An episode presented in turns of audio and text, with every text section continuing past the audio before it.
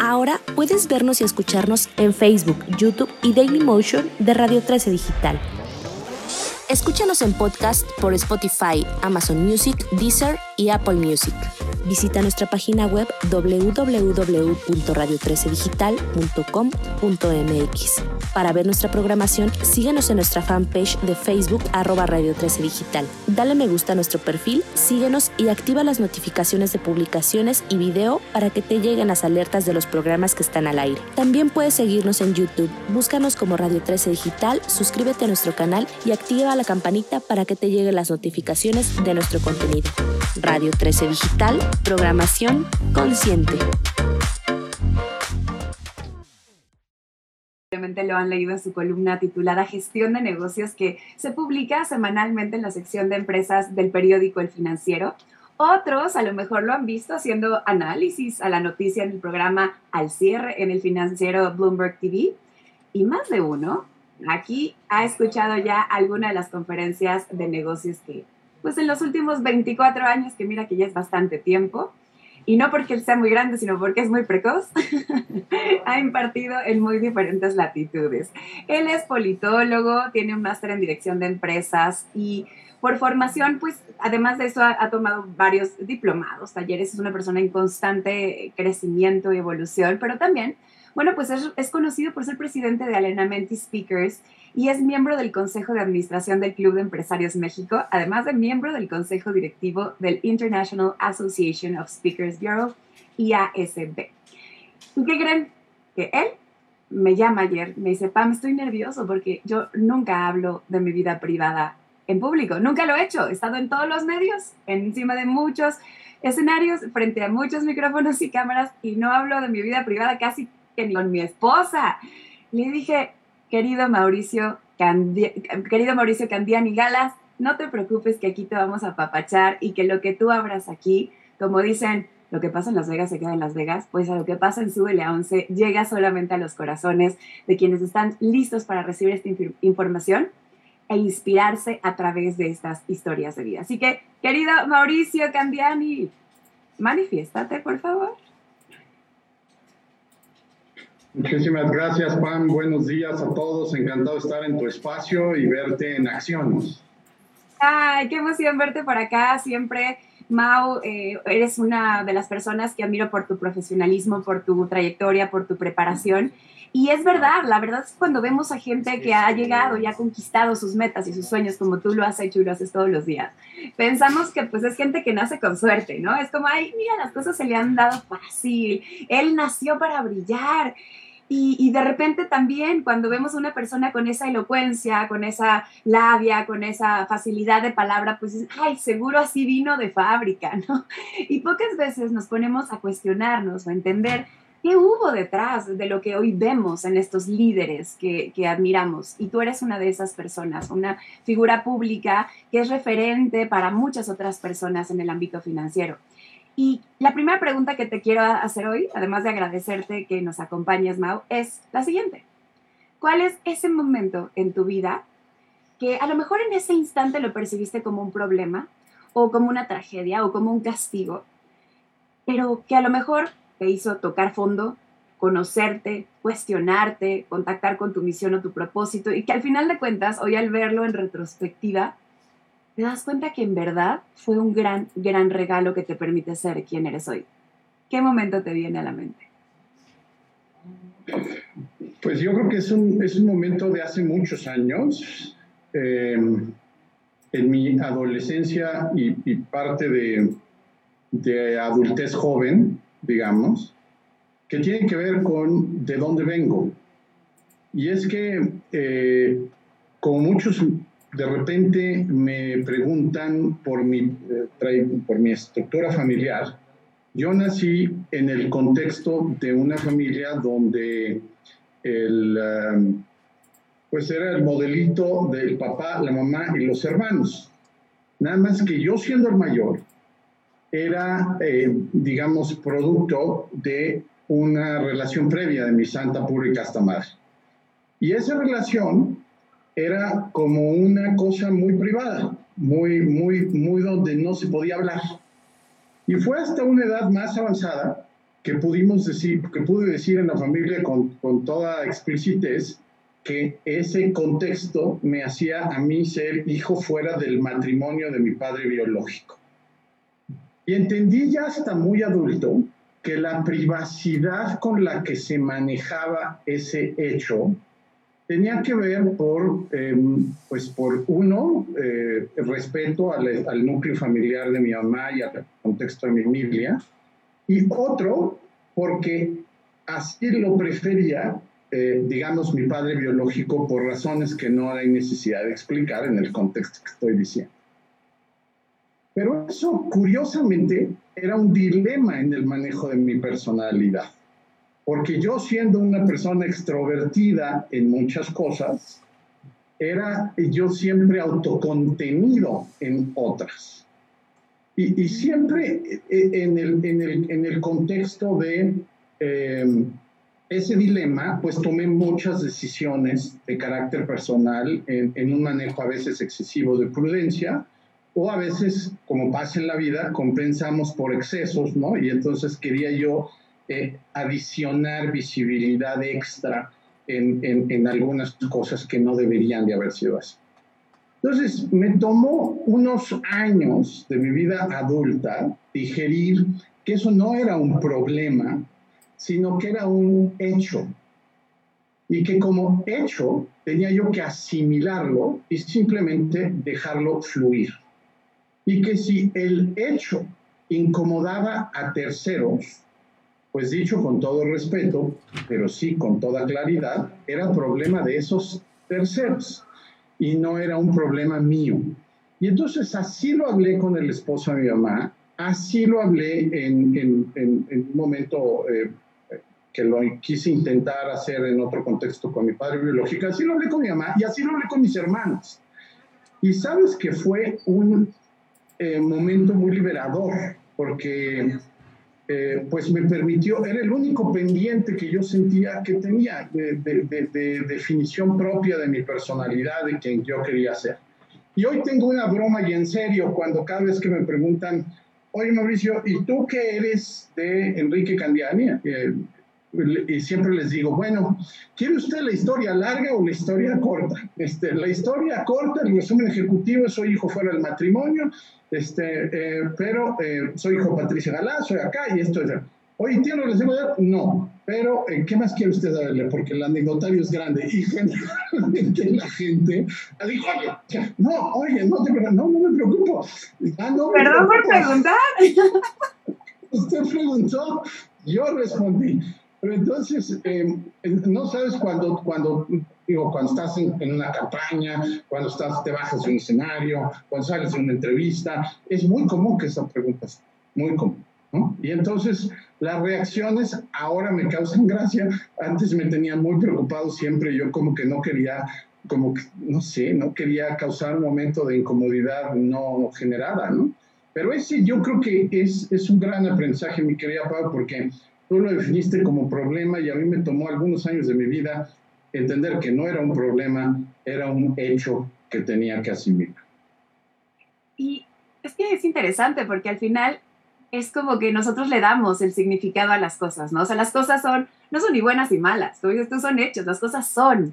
Y siempre decimos aquí en el programa, Mau, que y se llama Súbele a 11 porque realmente estoy convencida de que todos nacemos siendo un 10 en las circunstancias en las que nazcamos, por más extrañas que parezcan, por más poco a lo mejor afortunadas que podríamos interpretarlas, y por eso aquí hay grandes historias que parten de un momento así en donde pues no estábamos cómodos. Y fíjate que es interesante, pero curiosamente muchas de las personas que nacen en un entorno o en un contexto que precisamente es incómodo, que no es natural, bueno, sí es natural obviamente, pero que no es como tradicional, por decirlo de alguna manera, son las personas que justo por moverse de ahí se cuestionan, eh, buscan los recursos para poder entonces sentirse mejor con sus circunstancias. O como dices tú, ok, ni modo, crezco con esto, pero eventualmente digo, oye, ya no quiero sentir, seguir sintiendo vergüenza por quién soy, porque al final yo soy mucho más que esa situación y que tampoco fue accidental, ¿no? Entonces, la verdad me, me, me, encanta que lo, que lo compartas. Yo no sabía esta parte de tu historia tampoco.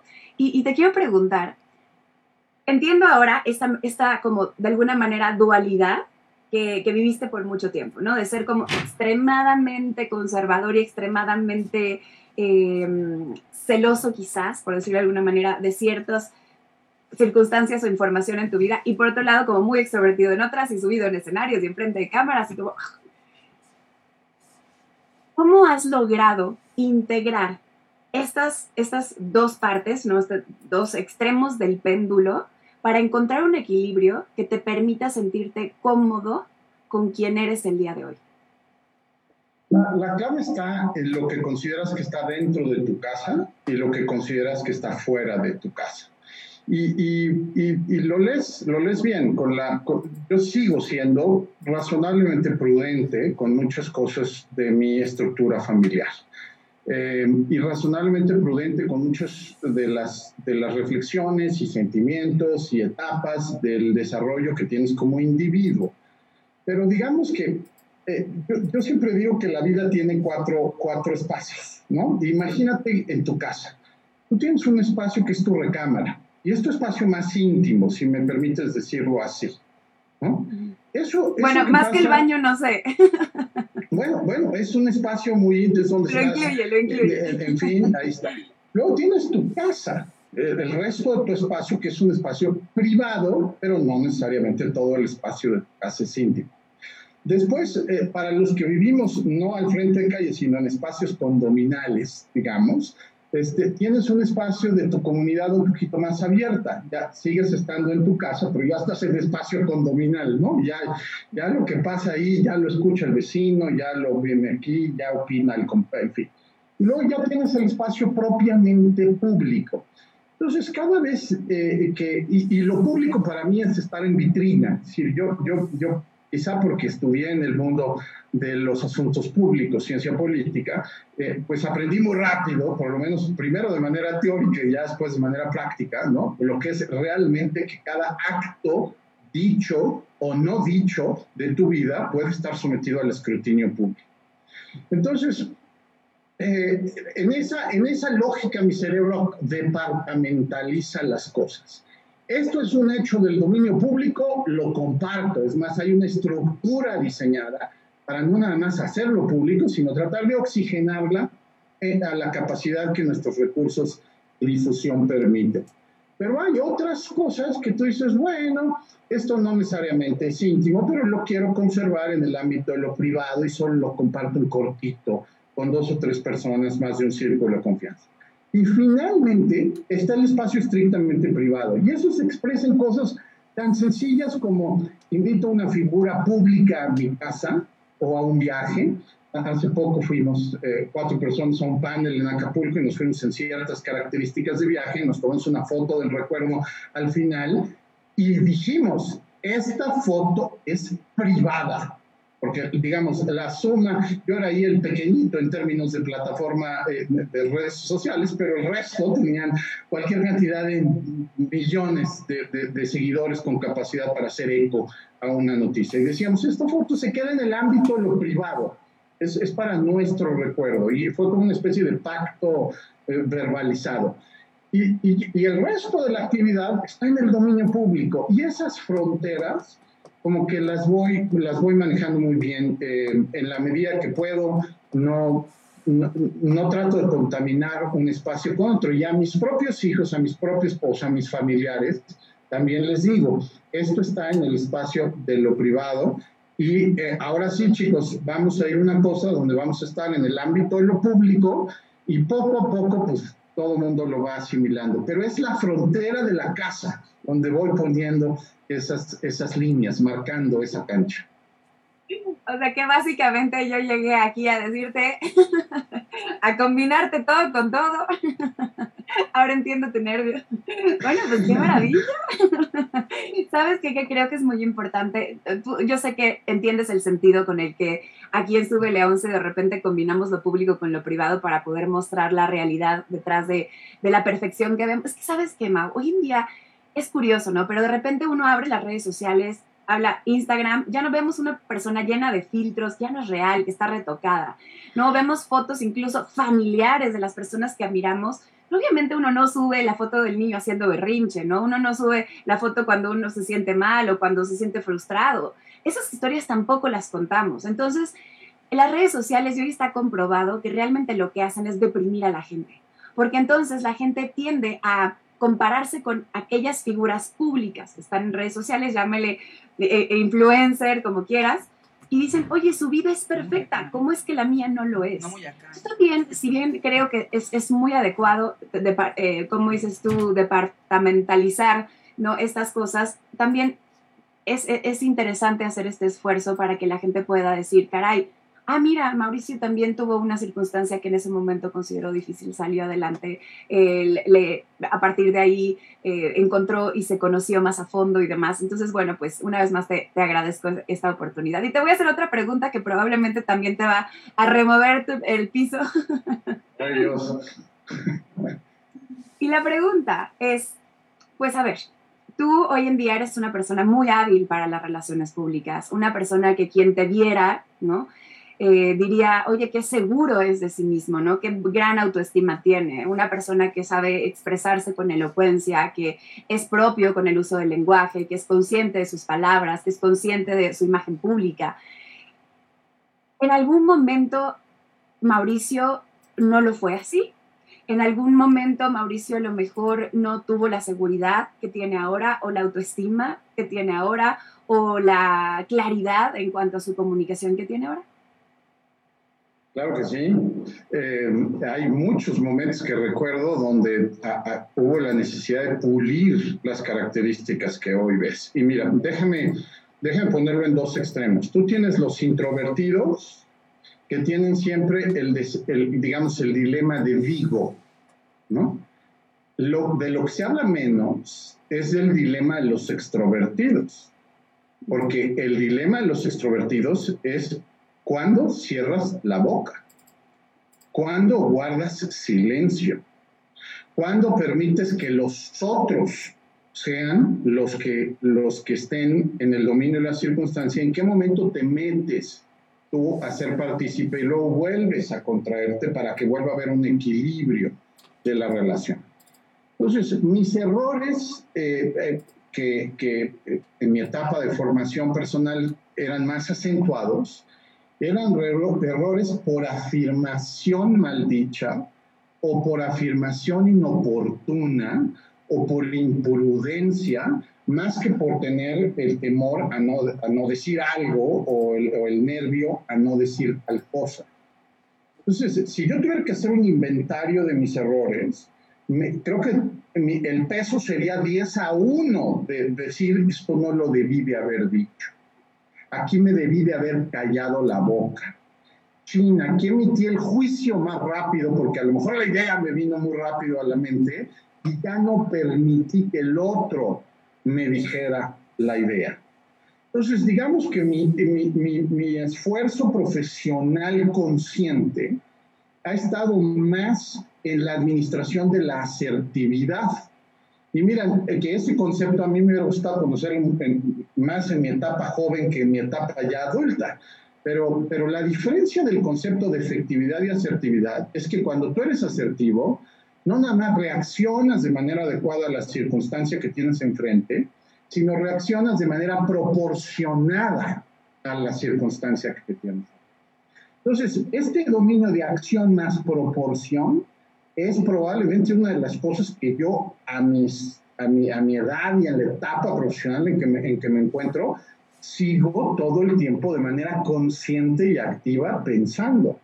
Esté yo ante la figura más ta, ta, ta de ta, ta, o esté yo ante la persona más modesta, nerviosa e introvertida que pueda estar en, el, en, en ese momento, con cualesquiera de esas dos características hay que estar proporcionando el tema. Ahora, cuando lo llegas, nunca, no sé si lo llegue a dominar algún día, pero cuando llegas a tener un manejo cómodo de esta circunstancia, entonces se produce este efecto que estamos comentando, que es la capacidad de conectar con cualquier persona todo el tiempo en la conversación correcta, sin necesariamente estar haciendo ni ríspido ni lamebotas, ¿no? Ni crítico todo el tiempo, ni consecuente. Es decir, poder ir ajustando tu conducta y tus dichos a la circunstancia que tienes enfrente, siempre pudiendo decir lo que quieres o tienes que decir en el momento adecuado, pero siendo respetuoso por las personas. Y esta es una práctica en mi vida profesional. Yo soy muy duro en mi exigencia profesional, con mi equipo, conmigo mismo, con mis seres queridos, pero siempre muy respetuoso de las personas. Fíjate que qué bueno que lo mencionas, porque uno de, las, de los comentarios con los que más eh, me topo es la gente diciendo, es que para ser auténtico, ¿no? Tienes que ser tú mismo. ¿no? O sea, esto, si te pones a pensar en tu imagen, si te pones a pensar en tu comunicación, si te pones a pensar en tu lenguaje corporal, entonces no estás siendo auténtico. Digo, a ver, espérame tantito. De entrada, la prudencia no es nada más quedarse callado, como bien dices.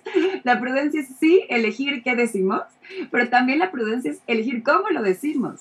Y la asertividad tiene que ver con eso. Entonces, siempre les contesto, ok, ok, pero ¿qué versión de ti mismo vas a hacer en esta ocasión? Porque todos tenemos, así como podemos entrar a nuestro closet, a nuestro vestidor y tener una cantidad, ¿no? Determinada de recursos y de opciones para vestirnos y arreglarnos ese día.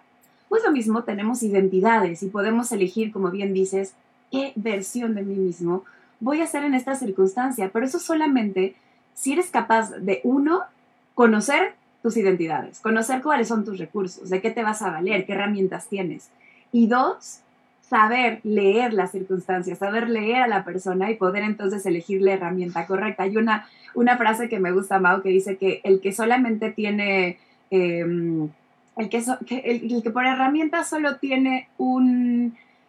Una, martillo, probablemente. Un martillo, claro, tienes hace todo, lo ve como con cara de clavo. Exacto, no todo problema. A ver, ¿y qué creencia? Ya me dijiste esta parte, bueno, con tu, con tu familia y con toda esta, esta situación personal en la que creciste, pero, pero ¿qué creencia como profesionista para poder estar en donde estás hoy, llevando a cabo tus sueños? ¿Qué creencia tuviste que cambiar, no? A lo mejor una creencia que te implantaron desde que estabas chiquitito, o a lo mejor una creencia que tú solito te compraste, o una creencia que una figura de autoridad en algún momento puede ser tu mamá, tu papá, puede ser algún maestro, puede ser un jefe, puede ser una pareja, una figura que tú en ese momento le atribuiste determinada autoridad y te sembró una creencia o una identidad que en algún momento tuviste que romper y cambiar para poder salir de ese caparazón y seguir creciendo. ¿Cuál te viene a la mente? Bueno, en términos profesionales, yo te diría que eh, esa sí a temprana edad me la dijeron varias veces, pero cuando tú creces en una familia donde, donde salen a trabajar todos los días tus papás y donde estás viendo en la cotidianidad el reto y el esfuerzo que es para esa familia mantener el nivel de vida que te han ofrecido y las crisis son crisis y las bonanzas son muy evidentes cuando existen, ¿no? Te conectas al ciclo, mucho trabajo, eh, mejor vida, poco trabajo, mala vida. Es, es, muy fácil absorberlo. Entonces, haces una, como se dirían los matemáticos, una correlación. ¿no?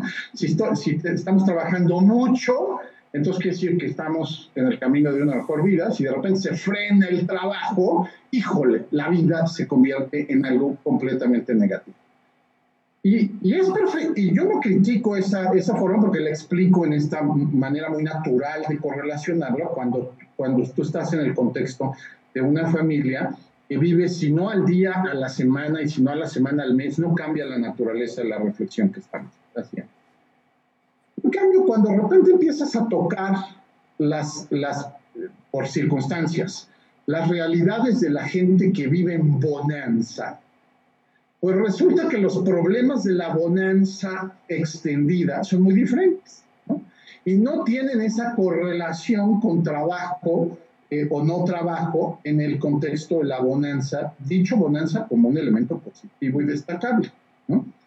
En esa lógica, yo te diría que la desconexión profesional que, que, que aprendí a hacer es que no necesariamente tener mucho trabajo es sinónimo de la mejor vida o no necesariamente trabajar poco es sinónimo de mala vida.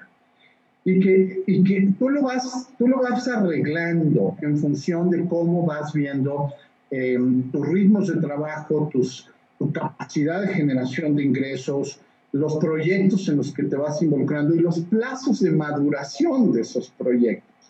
Entonces, esa disposición a variar esa forma es una disposición aprendida. El permitirle a los proyectos madurar, el saber cuándo corres un riesgo y cuándo no, pero que sea un riesgo consciente, el saber cuándo vienen épocas donde tienes que estar muy conectado a la línea de trabajo y cuándo vienen épocas donde estás menos conectado a la línea de trabajo. Hoy en la etapa de vida en la que me encuentro, ¿no?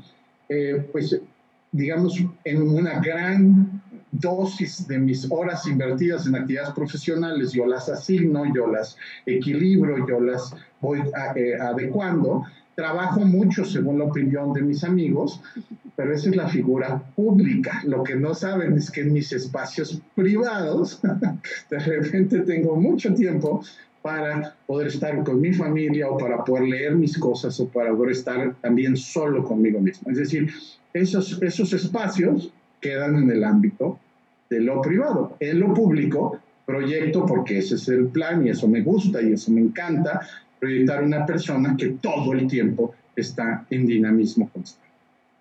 Caray, es que esa creencia creo que la tiene el 90% de los mexicanos, ¿no? Es como, no dicen nuestros dichos populares, con el sudor en la frente. Entonces uno asume que de verdad tiene que partirse el lomo para poder tener derecho a una vida abundante eh, eh, económicamente, en cuestión de trabajo. Y, y qué bueno que lo mencionas, a mí me cuesta mucho trabajo, ¿sabes? Como que si de pronto vengo de una filosofía también de el que más hace, más hace, ¿no? Y que entre más te muevas y que entre más proyectos tengas y que entre entonces estás haciendo muchas cosas. Y crecí, crecí también, te comparto con una figura que era de mis referentes cuando estaba chiquita, alguien que yo admiraba mucho, que yo veía que siempre que, pues que hablaba con esa persona, me decía, ay, estoy estoy muy cansado, estoy agotado, no, no, no, tuve un día pesadísimo, no puedo ni con mi alma, no, estoy, estoy saturado. Y yo decía, caray, pues eso es el sinónimo del éxito.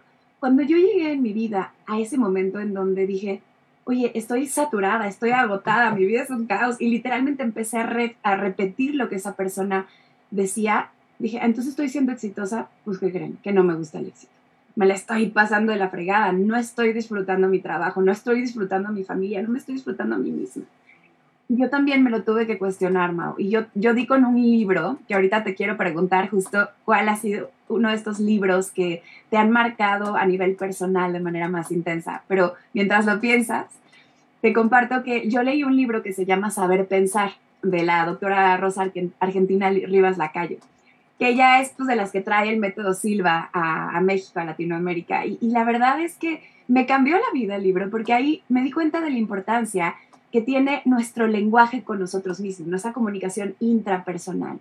Y que si tú te estás diciendo constantemente que tu vida es un caos o que para ser exitoso tienes que estar todo el tiempo estresado o estar en friega, pues son profecías autocumplidas. Y yo también tuve que cambiar esa creencia, así que tenemos eso también en común. ¿Cuál es ese libro para ti, Mau?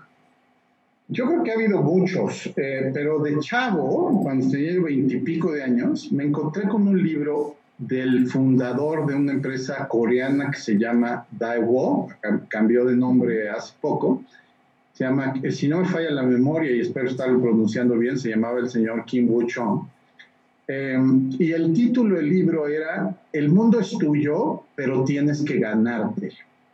¡Ay, qué buen título! Y, y yo creo que lo leí tres veces, o sea, no, no crees que una, lo he de haber leído y subrayado y rayado y este, es decir, cada capítulo, y no, era, era una gran reflexión de, de, de, de que el mundo está ahí con un conjunto de oportunidades, eh, pero la vida nos dio el albedrío y la capacidad para tomarlas o rechazarlas, para dejarlas pasar, simplemente ver, o para tomarlas y subirte a barcos. Si tú vas escogiendo los trenes de la vida a los que te vas subiendo. Entonces, en mis 20 creo que fue muy, muy, un, libro muy importante.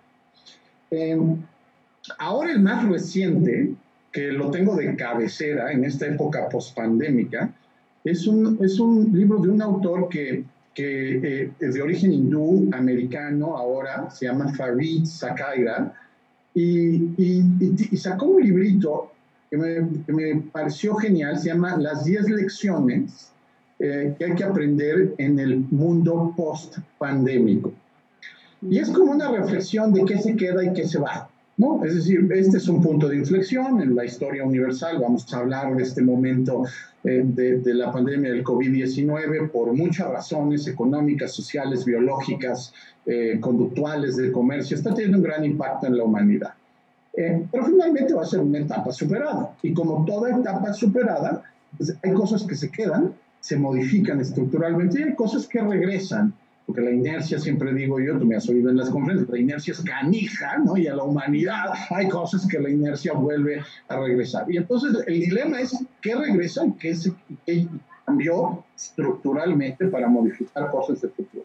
Entonces a Farid me parece una opinión siempre muy, muy, muy de seguir, lo, escucho y lo leo con atención y orejas de elefante siempre. Eh, y ese libro me permitió en un momento donde profesionalmente eh, estábamos sacudidos. Es decir, en, la industria a la que yo pertenezco, la pandemia fue un, un, golpe con, con de masazo duro, no, no fue así, ay, aquí vamos pasando, ¡pum! se cerró la cortina. Entonces había que entender como relativamente rápido eh, qué llegó para quedarse y que simplemente era cuestión de esperar, eh, ajustar un poquito las velas, pero iba a volver a agarrar momento. Son esos dos libros que en, etapas muy distintas de la vida te van, te van marcando. Ahora tengo una reflexión complementaria.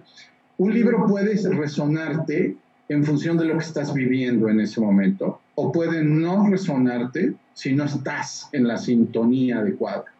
Porque para escuchar un libro, o para escuchar un conferencista, o para escuchar una entrevista, tú tienes que sintonizarte en ese momento con la persona o el otro.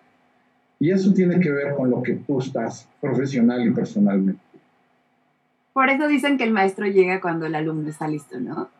Correcto. Y por eso es lo que dije al principio. O sea, al final, esta entrevista va a ser para que la reciba quien esté listo para escuchar esta historia y para escucharla con la profundidad, con la que necesita ser escuchada, ¿ves? Porque si nosotros escuchamos realmente, no solo, no solo con los oídos, sino realmente con el corazón y con la intención de, de tomar recursos que podamos utilizar en nuestra vida para subirle a 11 y para movernos de nuestra zona de confort y para dejar de ser las víctimas asquerosas que nos ha enseñado la sociedad que tenemos que ser porque no hay remedio, ¿no? Si nosotros decidimos movernos de ahí y asumir esa responsabilidad, entonces escuchamos desde otro, desde otro lugar. Y Mau, también, pues la pandemia no pasó en vano, ¿no? Y, hay a quien le removió, hay quien más le produjo miedo, hay quien lo, a quien lo llevó al inframundo, hay a quien lo llevó al cielo, cada historia se cuenta diferente. Pero ahorita que mencionas este libro, ¿qué, qué después de esta pandemia, que estamos así en la colita, espero, ¿no? Pero ¿qué después de esta pandemia, o al menos de esto que hemos vivido con la pandemia, se queda para Mauricio y qué se va? Uf, pues mira, em, a mí la pandemia me, representó profesionalmente una verdadera sacudida. Y, y, voy a explicar por qué en 30 segundos. En las escuelas de negocios te enseñaron para diversificar tus riesgos, diversifícate de industrias. Lo hice. Diversifícate de productos a vender. Lo hice. Diversifícate de mercados para que no dependas de un solo mercado lo seguimos.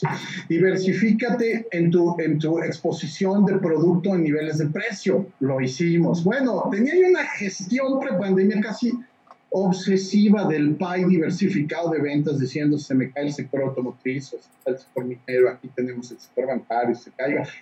Lo que nunca me dijeron en la escuela de negocio es, y si se te cierra la industria completa en el mundo, ¿cuál es el plan? Es decir, no teníamos un plan B para eso. Teníamos indicios, porque ya habíamos vivido la influenza eh, eh, en, el, en, sexenio de Felipe Calderón, si eh, algunos lo recuerdan. Entonces ahí tuvimos un indicio, ya teníamos ese negocio, entonces sabía yo que esto iba a ser una cortina, pero nadie sabía qué, qué tiempo iba a durar la cortina abajo.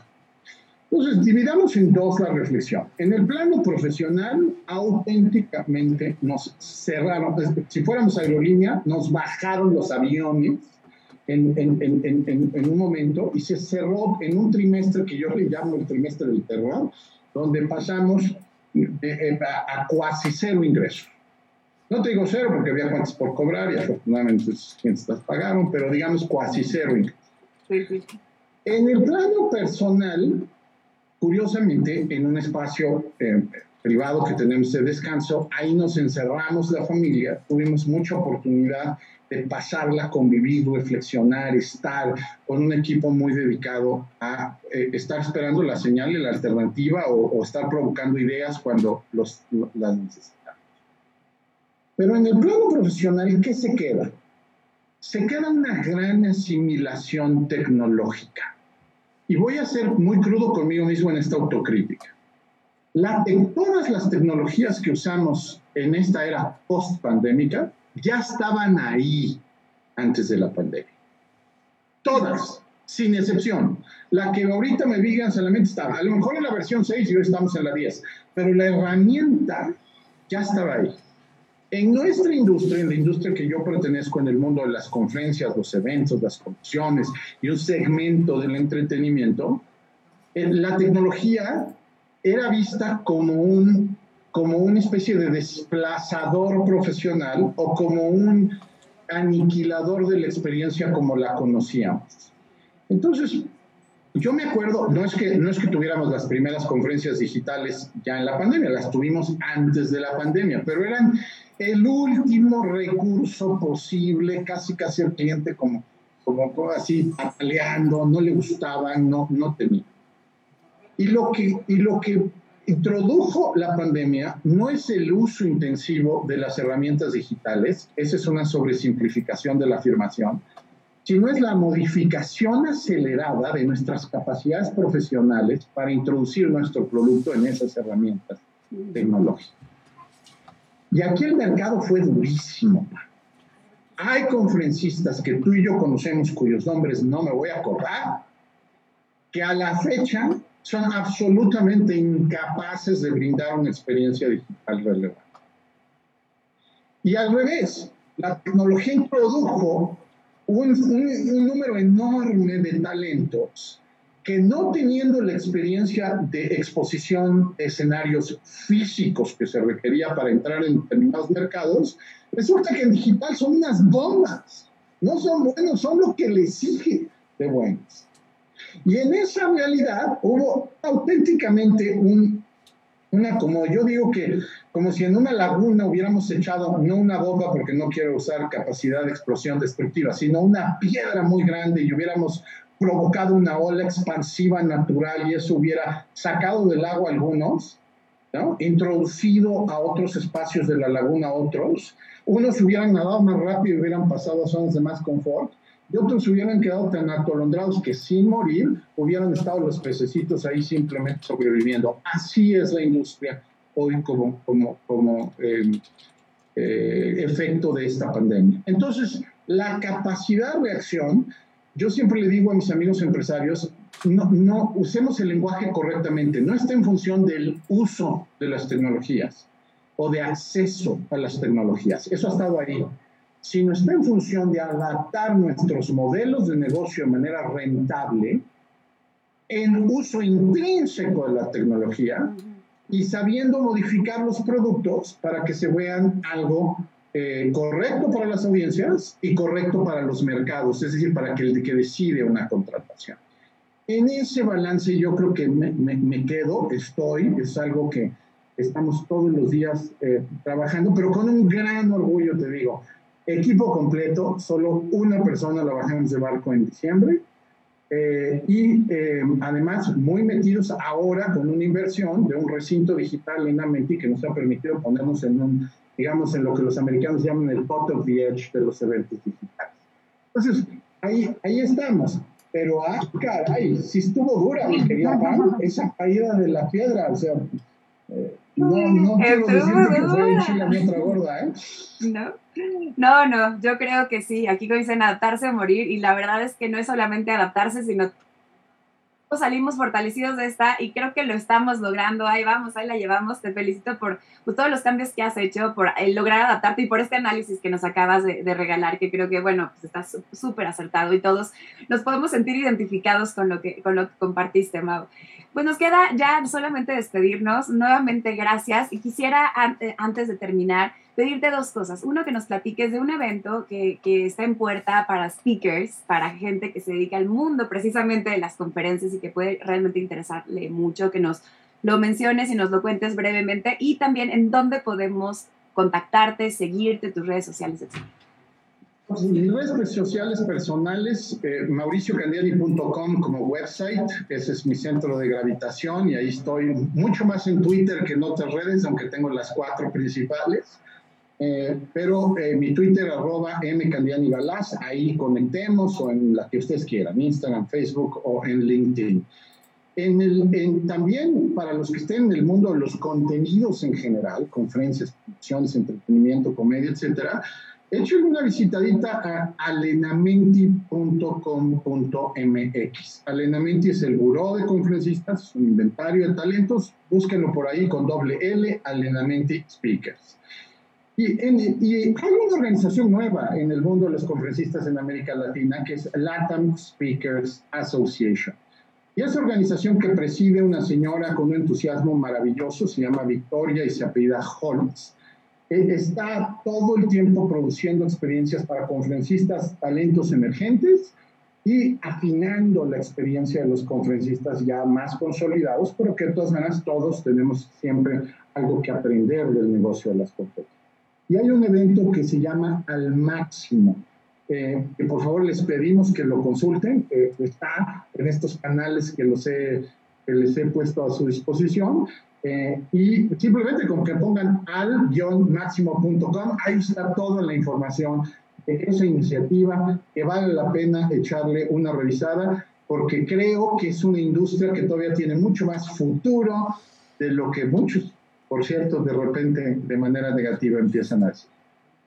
Ay, pues claro, estaremos pendientes entonces de al-máximo.com, de este evento, también de Alenamenti. Te estaremos siguiendo los pasos, obviamente todo lo que estás haciendo para, para diferentes públicos, obviamente también como conferencista. Te reitero mi admiración, mi cariño y mi gratitud, Mau. Te mando un abrazo muy fuerte y gracias por estar aquí en Sube Gracias, Pami. Gracias a todos por seguir este programa. Pues ya saben, aquí estamos todos los miércoles a las 10 de la mañana y puedes escuchar este episodio y todos los demás en cada una de las plataformas de podcast. Puedes encontrarnos también en www.subelea11podcast.com. Ahí están todos los episodios y síguenos en redes, ya sea Radio 13 Digital como a Pamela Jan MX. Chao, chao. Ahora puedes vernos y escucharnos en Facebook, YouTube y Daily Motion de Radio 13 Digital. Escúchanos en podcast por Spotify, Amazon Music, Deezer y Apple Music. Visita nuestra página web www.radio13digital.com.mx. Para ver nuestra programación, síguenos en nuestra fanpage de Facebook arroba Radio 13 Digital. Dale me gusta a nuestro perfil, síguenos y activa las notificaciones de publicaciones y video para que te lleguen las alertas de los programas que están al aire. También puedes seguirnos en YouTube. Búscanos como Radio 13 Digital, suscríbete a nuestro canal y activa la campanita para que te lleguen las notificaciones de nuestro contenido. Radio 13 Digital, Programación Consciente.